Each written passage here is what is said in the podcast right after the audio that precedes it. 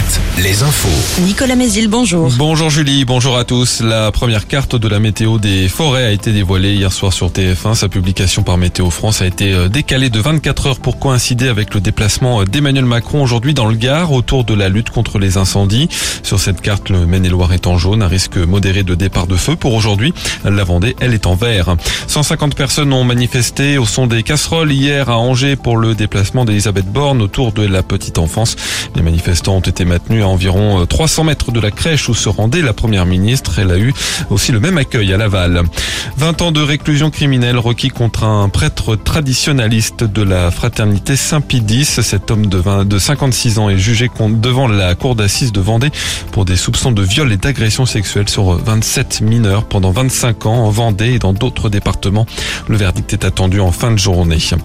Le projet de fusion de la carte d'identité avec la carte vitale ne convainc pas l'assurance maladie. Son directeur général émet de très fortes réserves, estimant que ce projet ne répond à aucun besoin.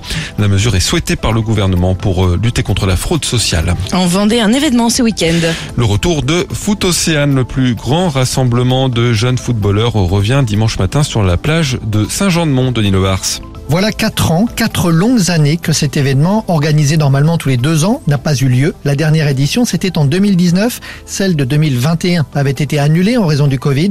Elle avait été reportée à 2022, mais l'an passé, c'est la canicule qui avait obligé les organisateurs à ajourner ce rassemblement. Cette année, c'est donc la bonne. Quelques chiffres, plus de 6000 jeunes footballeurs et footballeuses rassemblés sur 25 hectares de plage où seront tracés 240 mini-terrains de foot.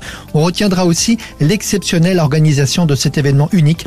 1440 matchs seront disputés le temps d'une marée basse. L'actualité sportive à Roland Garros, il n'y a déjà plus aucun Français en lice. Hier, les trois derniers euh, à concourir pour le deuxième tour, Diane Paris, Océane Dodin et Arthur Rinderknecht ont été éliminés.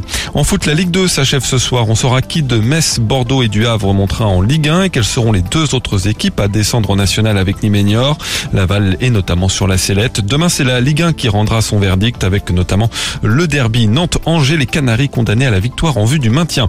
La météo, on garde du plein soleil toute la journée avec euh, des maxi à peu près stables, 26 à 29 degrés.